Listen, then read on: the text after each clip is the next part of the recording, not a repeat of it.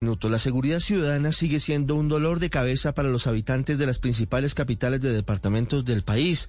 pues aunque las cifras de las autoridades reflejan una disminución en la incidencia de la mayoría de los delitos de alto impacto, la realidad que viven los colombianos en las calles sigue siendo bastante compleja. En Bogotá, luego de los hechos de violencia de la semana pasada que incluyeron ataques con arma de fuego en tres ocasiones, entre ellos el acto en el que fue asesinado el patrullero de la policía Edwin Caro en la carrera séptima con calle 79, este fin de semana se presentó un nuevo ataque sicarial, esta vez en el centro comercial Puerto Príncipe, en la zona de San Andresito de San José, en el que fue asesinada una persona y otra resultó herida con un arma de fuego que tenía silenciador. La alcaldesa Claudia López anunció el pasado viernes un paquete de medidas, algunas de ellas muy controvertidas con el fin de buscar que se disminuya la incidencia de hurtos en moto y también para que se reduzcan los casos de sicariato.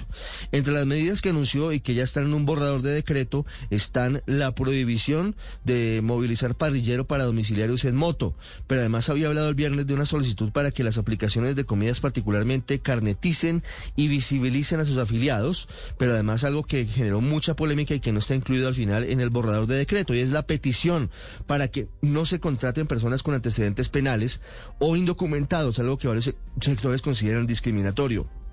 Adicionalmente, se anunció la instalación de 30 puestos de control permanentes en los sitios calientes del crimen en Bogotá, en donde la policía y el ejército trabajarán para reforzar la seguridad en la ciudad. Mientras eso ocurre en Bogotá, en Cali se quejan los ciudadanos frente a la llegada de bandas criminales compuestas por venezolanos. En Barranquilla sufren por los hurtos en vehículos de transporte público. En Medellín piden a gritos más presencia policial y en Bucaramanga están preocupados por los fleteos. La seguridad ciudadana debe ser un pilar de las autoridades para avanzar en la confianza que se ha visto severamente afectada durante la pandemia por la crisis sanitaria y económica.